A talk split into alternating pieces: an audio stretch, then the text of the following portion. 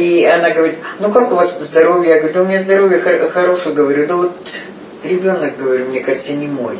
Вы мне показывали одного, а тут друг. Она говорит, сейчас пойду. Пошла и говорит, нет, ваш, бирочки ваши, все вот такое вот. Но не она же ложила. Вот я сейчас и бы ее увидела, сказала, ну не ты же ведь вешала-то. Какая-то другая помешала и все. И, и, а потом вплоть до того, что и вообще родила ли я в этом роддоме-то. Чуть не в горсаду там под кустом родили, поменялись с детьми, а ты через 30 лет вспомнили. Еще и ничего не скажи.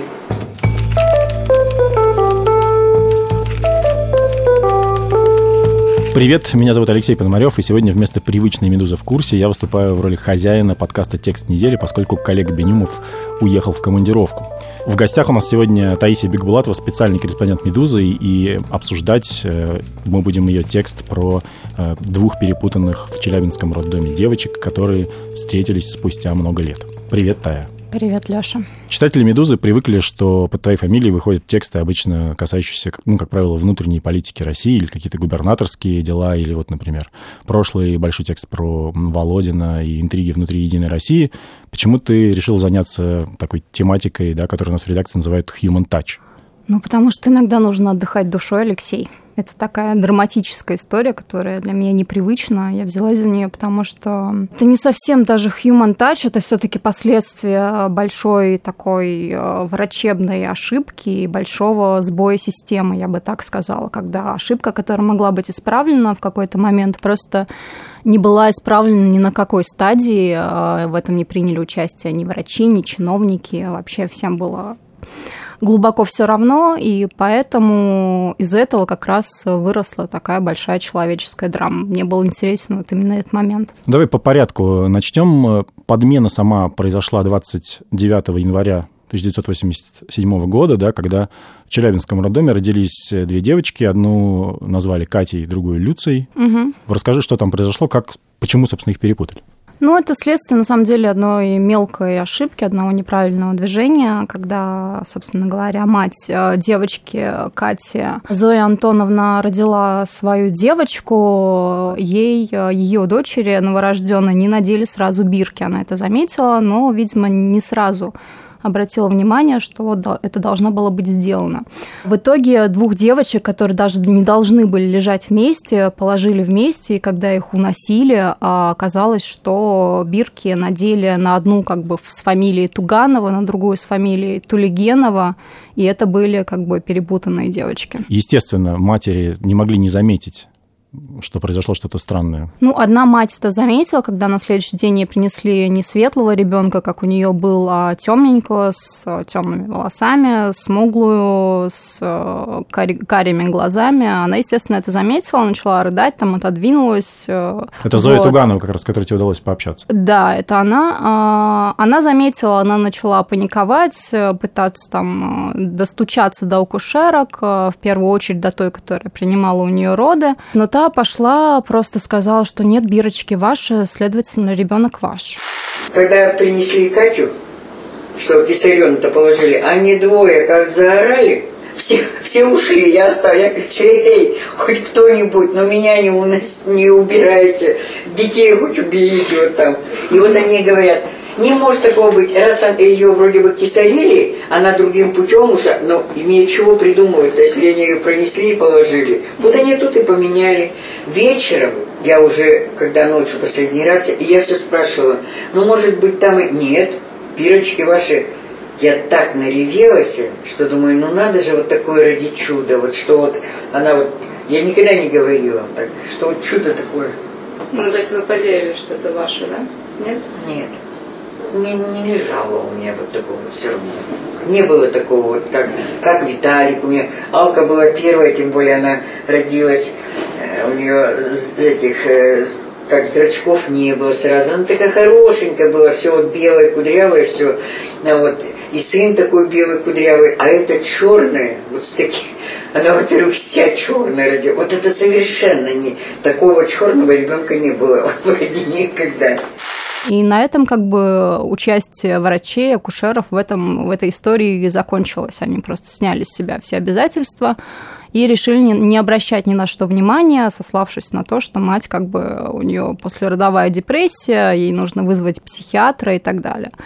А вторая мать, э, непонятно по какой причине, вот тоже как бы одна из стадий, где могло быть все исправлено, сказала, что у нее как бы ребенок тот. Может быть, ей больше понравился этот ребенок, я не знаю, ну как бы она просто сказала, что у нее все в порядке, захлопнула перед вот второй матерью дверь, и на этой стадии как бы ничего исправить не удалось. Ну, как раз вторая женщина, Эльмира Тулигенова, приняла такое решение, и в итоге очень сильно жизнь ее поменялась после того, как она при, ну, привезла домой эту светловолосую девочку русской внешности, при этом она э, приехала в баш, башкирскую семью, муж ее башкир. Да, это башкирская семья, это вообще деревня башкирская, рядом с Челябинском довольно много таких. Поначалу все родственники говорили, что новорожденная девочка светлая, она похожа там на троюродную бабушку, которая тоже была светлая.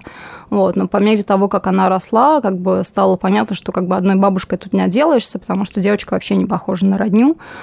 Вот, э, соответственно, матери начали предъявлять различные обвинения в том, что она нагуляла ребенка и так далее. Как бы жизнь семьи начала рушиться, скандалы, крики. Причем, что э, в семье это была благополучная довольно, да, я так понимаю, изначально. То есть... Изначально она была как минимум э, достаточно, достаточно зажиточная, если это можно назвать благополучная. Да, там были ковры, хрустали, там скот, неважно. Ну, то есть по меркам деревни это была хорошая с хорошим достатком семья. Вот, но это тоже со временем изменилось. Давай как раз поговорим про это, что произошло. Там начал ревновать муж, я так понимаю, с довольно вспыльчивым характером, и в итоге последовала такая цепочка драматических событий, в результате которых семья из благополучной превратилась фактически, ну, она просто развалилась. Да, все началось, собственно говоря, даже не с мужа, а, как мне показалось, все началось с пересудов соседей и родственников, которым, как бы, как всегда, есть дело, да, дел в чужой семье. Ну, она маленькая была, да, ну, я только обращала, конечно, внимание, что она больше на русскую смахивает, потому что я сама тоже русская. Начались пересуды, сплетни, э, да, там э, у членов семьи чуть ли там мне в лицо говорили, что как бы ребенок не ваш, э, мать его нагуляла. Вот, естественно, там отец, у которого был, по рассказам, достаточно вспыльчивый характер, этого всего выдержать спокойно не мог. И в какой-то момент он начал драться с соседями, с русскими, считая, что вот он как-то мстить за то, что случилось, и в итоге все это привело к тому, что как бы у него усугубилась как бы склонность к алкоголю. В один из вечеров он тоже с русским соседом сидел, выпивал. Все это закончилось тем, что они пошли в совхоз какую-то комнатенку, где там обычно они тусили с доярками. Вот, и э, отец Люции убил вот этого соседа в, в какой-то пьяной драке. И после этого убийства запила уже жена, да, я так понимаю? Потому что у нее как-то... Ну, да, но, видимо, как бы была в семье склонность к этому, ну, как бы обострилось все именно после вот этой подмены. А мать, особенно после ареста мужа, начала как бы... Не выдержала, как говорит Люция, всей этой ситуации, начала просто как бы по вечерам накрывать стол и сидеть, да, там ее начальник предупредил раз-два, потом выгнал ее с работы из совхоза, вот, с этого момента как бы все пошло не туда.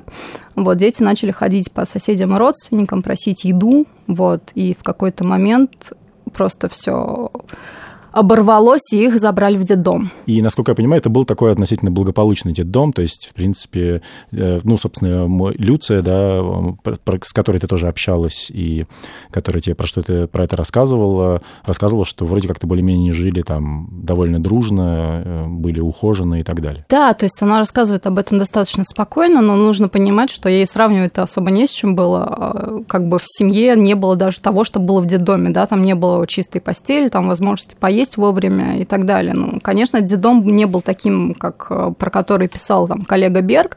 К счастью, там все было достаточно умеренно, вот, никаких там издевательств над детьми не происходило.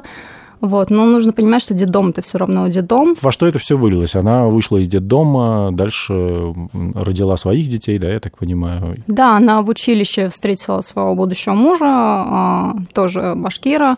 Они поженились в какой-то момент, э, у них сейчас трое детей. Люция, в принципе, никогда не обращала внимания на все эти разговоры, как она говорит, э, пока в какой-то момент уже во взрослой жизни ей брат э, в ссоре не объявил, что ты вообще там не родная, тебя мама подобрала в роддоме. То есть все эти разговоры как бы были даже когда они вместе с братом и сестрой э, попали в детдом, и про этот период как бы в детдоме самом рассказывают, что как бы ни от кого Люции так не доставалось, как, собственно говоря, от брата и сестры, потому что они ее постоянно подначивали, что ты не родная, ты не наша.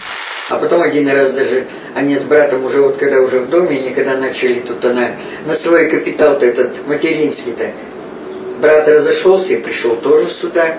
И что-то там получилось, что за скандали, он говорит, а ты вообще кто в этом доме? Тебя в роддоме русская баба э, бросила, мама подобрала, а ты вроде тут еще и командуешь. Даже вот так. Значит, были разговоры-то. Она говорит, я там горка, вот у них там поселок-то как на горке, и вот так вот. Она говорит, я пошла на горку, говорит, в сторону Челябинска, лежу, реву и говорю, мама, если ты жива, ну найди ты меня, почему ты меня бросила в роддоме? Вот даже ребенок так вот. Это вот года 3-4 назад она вот так. Что, говорит, мне до того надоело, что мне вот ну, мордовали-то все. Что он даже у нее живет, ее же ест, и еще так говорит. А расскажи, что случилось все-таки с ее родителями? Отец сел в тюрьму, мать, я так понимаю, запила и в конце концов умерла просто... А, или даже он вернулся потом? Да, он вернулся, отсидев в тюрьме 10 лет, как я поняла, в начале нулевых они снова с матерью зажили в той же комнатушке в том же доме, где к тому моменту уже не было ни воды, ничего. Естественно, жили они плохо, скажем так, у них случались драки, в какой-то момент он там ее ударил поленом по голове, закинул его паспорт в печку. Она хотела его восстановить, э, говорила дочери Люции, что хочет э, устроиться на работу, но как бы ничего уже исправить не вышло в какой-то момент. Она решила пойти в соседнюю деревню, а за озером у них есть другой поселок, и до него она не дошла, просто легла у какого-то столба и замерзла и умерла. Вот, отец после этого прожил еще пять лет и тоже умер.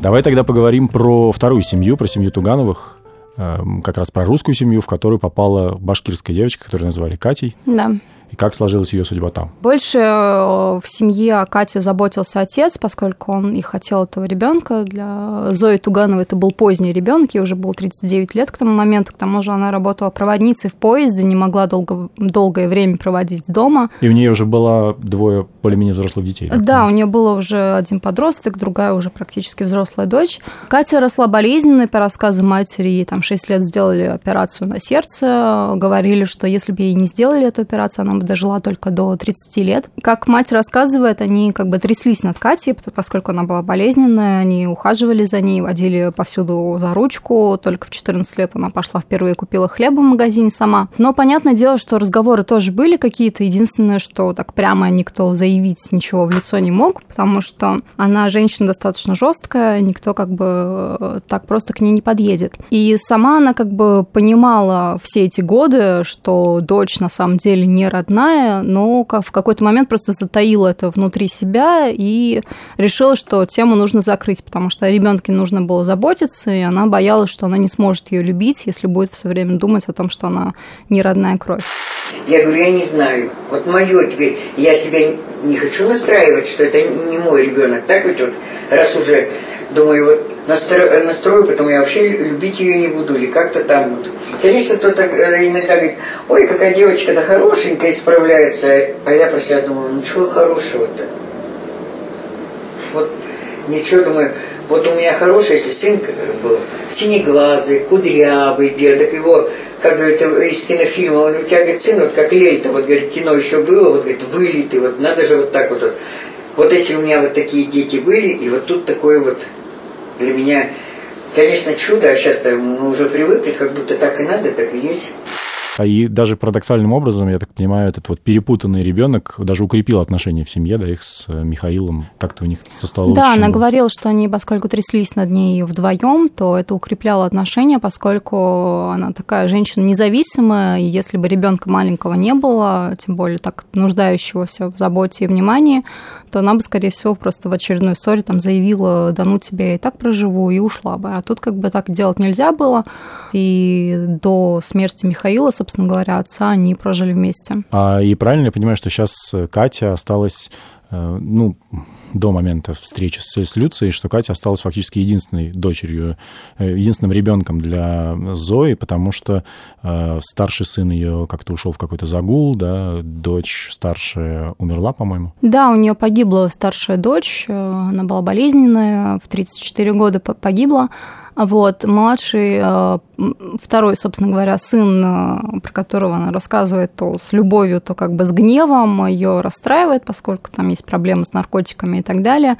Но у нее есть внуки, поэтому сказать, что совсем как бы она одна была, нельзя. У нее достаточно как большая семья была уже и без того. И вот, что, собственно говоря, что ее больше всего сейчас сбивает с толку, и как бы из-за чего она потеряла контроль над жизнью, поскольку она такая женщина а, прагматичная, она к старости, к пенсии все распределила, обо всех позаботилась. Тут выясняется, что как бы у нее есть еще одна дочь, которой дети, и все они как бы живут в нищете. Ну вот давай, да, сейчас мы подойдем вот к этому моменту уже вплотную.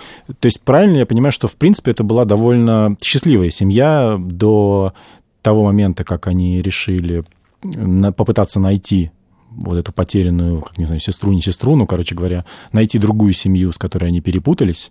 И в целом вот у Туганов у них все было более-менее нормально, все, и там и Катя как-то вроде э, себя чувствует уверенно в жизни и так далее. Да, можно сказать, что это была счастливая семья, если бы вот это непостоянное сомнение, которое сидело внутри матери, все остальные, судя по всему, как бы не так из-за этого страдали, а вот в ней это как бы сидело и периодически прорывалось. И когда Катя уже выросла, стала независимой, как бы сама родила ребенка и так далее, она, видимо, начала больше больше об этом думать, потому что как бы появилось больше э, возможностей и времени э, просто погружаться в свои мысли, а не постоянно там трястись над ребенком. Вот э, в какой-то момент там посмотрела передачу Андрея Малахова, где была похожая история с перепутанными детьми, и это, видимо, стало для нее каким-то катализатором, после которого она уже не могла перестать об этом думать, она начала плакать все время, как бы трястись над всеми этими вопросами.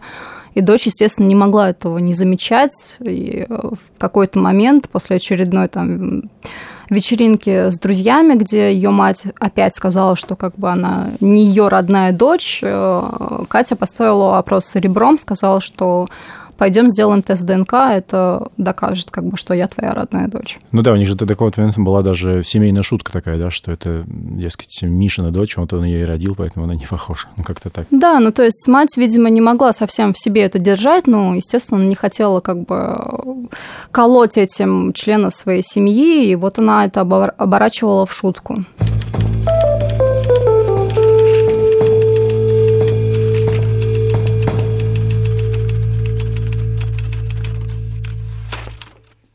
Давай поговорим тогда про развязку этой истории. Она произошла в 2017 году, то есть, получается, 30 лет, да, спустя? Да. 30 лет спустя. И это произошло так, что они, э, Тугановы, отправились делать тест ДНК, и одновременно там была какая-то история с ВКонтакте, что они попытались найти э, вот этих вот Тулигеновых через ВКонтакте. Да, когда Катя объявила матери, что хочет сделать тест ДНК, то обрадовалась, поскольку сама поднимать этот вопрос боялась. Э, и через какое-то время после этого обсуждения она еще и настояла как бы на том, чтобы попробовать найти вот ту девочку, с которой рядом лежала ее дочь в роддоме, поскольку она запомнила фамилию. Я говорю, Катя, ты не могла бы посмотреть вот в роддоме? Вот в роддоме я это говорю, вот как она говорит, так даже, там же надо, говорить, как-то она сказала страницу какую-то там, ну, по-своему начала объяснять мне и говорит, да и фамилию, я говорю, так фамилию-то я помню. И взяла и сказала, она тут же прям вот чук-чук-чук так набрала. Э, самое смешное, она говорит, я ведь, мам, ни город не набирала, ничего. Ну, что, как в России там это... Она, говорит, набрала, что 29 января 87 года Тулигенова, и у нее вышло Тулигенова Рамазанова Люция. Она вот так посмотрела, говорит, мам, у нее губа-то нижняя папина, вот так, она, говорит, похожа на... Я посмотрела, а мне она показалась на старшую сестру, похожа на мою. Она ей взяла, написала, что, ну, вышло, что моя мама говорит, что в роддоме меня поменяли. А та написала, возможно, это так. После этого все развивалось как в каком-то фильме, и они договорились э, уже за неделю до их 30-летия, по сути, встретиться в городе и вместе сделать тест ДНК на материнство. Они сделали тест, тест показал, естественно, что тест показал, в общем, то, что он должен был показать, да, то, что Катя не родственница Зои, что Люция, наоборот, родственница Зои. Э, и почему, ну, то есть, вот, опять же, ты сама сказала, что это такой немножко киношный сюжет, очень голливудский, по большому счету. Но болливудский, я бы сказала. Да, даже, может быть, болливудский, но никакого хэппи-энда в итоге не последовало. То есть, да, эта встреча только привела к каким-то новым драмам и каким-то новым переживаниям. Конечно, для них этот, вот что для той, для другой это стресс. Единственное, что для Люции стресс это сейчас радостный такой. У нее только вот горе, что она так воспитывалась вот на это. А для Кати, Катя теперь не одна, а ревнушка. Я ей всегда говорю, как я тебе уже, уже таскать, я тебе заворачивать не буду. Ну что ты, говорю, ты уже выучилась, ты вылечилась, все, ты состоялась, ты теперь уже сама мама, тебе четвертый десяток, тебе зачем за мной держаться-то вот такой? Я тебе все равно, это она там да что, не бросай ее, я говорю, да лишь бы она меня не бросила еще вот так вот смехом. Ну, действительно так, время уже прошло, так что она, я говорю, что она, она тоже не ну как, вот она, что она дочь, и все. Как в фильме, конечно, хэппи, хэппи-энда в реальной жизни не получится, да, все таки это живые люди со своими переживаниями, а, с последствиями какими-то. И с одной стороны, это счастливое событие, что все-таки они нашли друг друга. Как минимум, Зоя Антоновна нашла вторую дочь. Она, естественно, не отказывается от Кати. Она говорит, что все равно ты будешь моей Катей. Это счастливая сторона истории. Несчастливая сторона истории в том, что она узнала, как все эти годы воспитывалась ее родная дочь. И это до сих пор ее грызет. Она постоянно там начинает плакать, несмотря на то, что у нее жесткий характер. Она не привыкла к такому поведению, но сейчас все время сбивается в слезы и не может простить себе того, что все эти 30 лет э, ее дочь как бы была в таких условиях. И теперь она ставит себе задачу, чтобы вытащить ее из этих условий, чтобы научить ее жить, и она так э, прагматично, как рациональный человек рассуждает, что вообще мне еще помирать не пора, мне еще нужно как минимум 15 лет, чтобы научить ее жить. А там же была еще какая-то сторона, да, что когда стали известны результаты ДНК-теста, то они решили судиться с государством, да, с роддомом, с какими-то учреждениями, которые были участниками этой истории. Привело ли это к чему-то? Да, это уже более кавкианский такой сюжет, когда начали судиться, внезапно выяснилось, что как бы отвечать-то некому, поскольку роддом, которым, в котором она рожала, уже юридически не существует. Они заявили, что не, невозможно даже найти тех людей, которые, собственно говоря, совершили эту подмену, у нее вот большое желание до сих пор просто посмотреть в глаза людям, как бы и спросить, как так, почему вы не позаботились о моем ребенке. Вот, этой, э, вот это удовлетворение ей не дали, сказали, что вообще архивы уничтожены давно, никого вы не найдете, и вообще мы не отвечаем ни за что, потому что нынешний перинатальный центр это не правоприемник э, того роддома. Она подавала в суд на сразу пять учреждений, региональных и федеральных, э, на 10 миллионов рублей морального ущерба. А суд в итоге решил, что заслуживает она только одного миллиона. Выплачивать его будет Минфин, поскольку правоприемников нету. После нее в суд пошли обе дочери э, и тоже выиграли по миллиону. Правда, до сих пор они, насколько я знаю, не выплачены. Они надеются на эту сумму обеспечить хотя бы какие-то приличные жилищные условия для Люции, Люция, которая живет в деревне в разваливающемся доме. В том самом, я так понимаю, да? Да, в том самом. Э, да, и там еще есть какая-то, вот по ходу текста, я тоже обратил на это внимание, что несколько раз всплывает тема с ясновидящими и гадалками, да, и там какой-то момент, когда ясновидящая очередная почувствовала дух неотпетого русского мужчины там в этой избе, что такое. Да, я не знаю, можно ли так говорить, но это немножко такой комичный сюжет, когда в очень серьезной, как бы трагической истории, когда периодически, когда обсуждаешь какие-то подробности, все время всплывает ясновидящее, которое сначала там через 30 лет вдруг понимает, что Зоя, вы-то с дочерью не родные, потом она понимает, что в доме это дух русского мужчины неотпетый. Вот, и все это она внезапно совершенно понимает после того, как об этом узнает сама Зоя. Ясновидящая пошла, изгнала этот дух как бы из дома, приняла на себя как бы вот такую моральную ношу. Сама Зоя Антоновна помчалась в церковь, отпела этого мужчину. Ну, наверное, это такое удовлетворение хоть хотя бы какими-то своими силами. Ну, вообще вот это меня, наверное, э, больше всего и поразило во всей этой истории, что в ней переплелись абсолютно, ну, очень так много вещей, которые прям как бы вот очень про, про Россию, с другой стороны, с разных сторон. То есть и тут и, и программа «Пусть говорят», и «Ясновидящие», и то, что Люция молилась э, на двух языках на всякий случай, там, и «Спаси и сохрани», и да, что-то да, по-башкирски. Вот, и как-то это все вместе. И главное, что, скорее всего, это подмена, ну, и у меня из текста, по крайней мере, возникло такое ощущение, да, произошла по некому банальному раздолбайству. То есть, ну, просто акушерки там в запаре что-то да, перепутали. обычная российская халатность, ничего более того. Я не знаю, какой-то эти как роковое какое-то вот такое. Я говорю Кате, и ведь говорю, она ведь твоя мать, вот я-то искала, вот, а она-то что, молчала. Неужели у нее душа-то не болела? А потом всякие, она сейчас Люция говорит, всякие небылицы придумывала, говорит, что так и это. Я за твоей матерью, за этой дурой твоей, говорю, три дня ходила, что покажи ребенка. Ведь это она страдала, не я. Я-то хорошо жила, правда ведь так вот? А она страдала, что ребенок у нее там. Мне боялись рот открыть, что там. Вот сейчас только пошло, что кто-то что-то говорил. Мне боялись в лицо сказать. И нас, да хорошо, вот Миша такой, а если бы он меня бросил с этим ребенком?